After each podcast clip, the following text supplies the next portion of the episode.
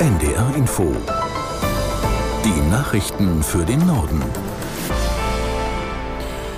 Um 12.30 Uhr mit Michael Hafke. Israel hat mit Luftangriffen auf den massiven Raketenbeschuss aus dem Gazastreifen reagiert. Ministerpräsident Netanyahu erklärte in einer Videobotschaft, das Land befindet sich im Krieg. Die militante Palästinenserorganisation Hamas werde einen nie dagewesenen Preis zahlen. Wie unsere Nahostkorrespondentin Sophie von der Tann berichtet, ist die Lage derzeit sehr unübersichtlich. Es soll viele Tote und Verletzte geben. In sozialen Netzwerken sei zu sehen, wie palästinensische Kämpfer offenbar auf israelisches Gebiet vorgedrungen sind. Heute am Morgen gab es Videos, wie Kämpfer durch die südisraelische Stadt Sderot nahe des Gazastreifens ziehen, schwer bewaffnet um sich schießen.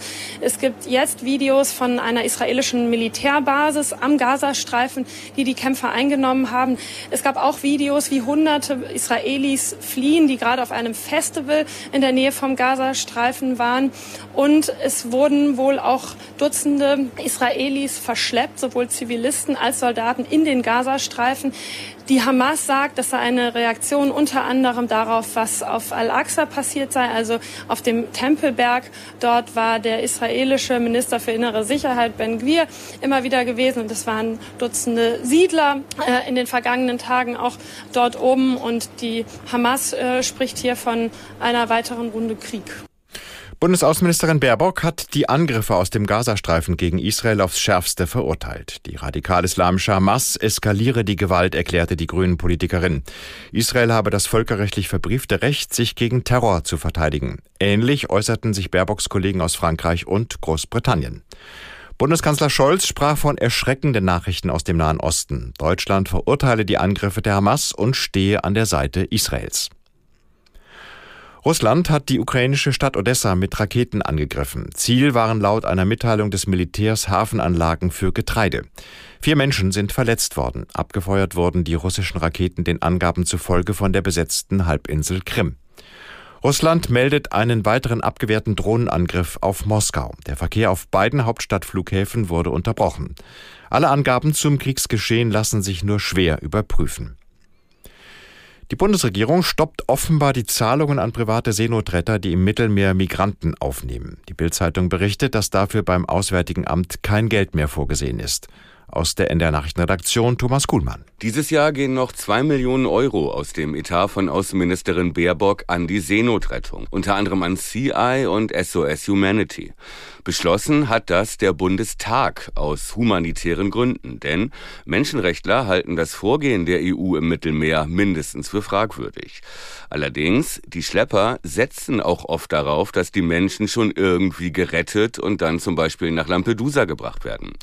Italiens Forderung an Deutschland war deswegen, ihr unterstützt die Rettungsschiffe, dann nehmt auch die geretteten Menschen auf. Jetzt sieht es laut Bildbericht danach aus, dass die Ampel die Finanzierung der privaten Seenotretter komplett stoppt. Die Deutsche Telekom will weiter Stellen abbauen. Wie viele Jobs betroffen sein werden, ist dem Unternehmen zufolge aber noch unklar. Aus Bonn Jochen Hilgers. In der Telekom-Zentrale in Bonn laufe derzeit das Programm Booster, bei dem alle Arbeitsprozesse überprüft würden, sagte Unternehmenssprecher Peter Kispol auf Anfrage. Dabei würde zum Beispiel überprüft, ob bestimmte Positionen doppelt besetzt seien oder Abteilungen effizienter gestaltet werden könnten, sprich auch mit weniger Leuten arbeiten. Wie viele Stellen dabei eingespart werden könnten, ließe sich noch nicht sagen.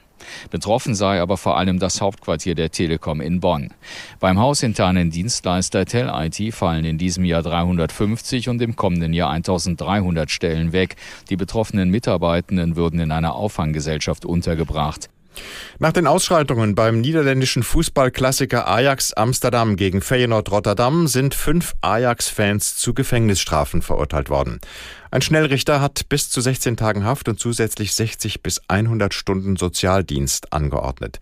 Bisher hat die Polizei 15 Verdächtige festgenommen. Es wurden Dutzende Stadionverbote verhängt.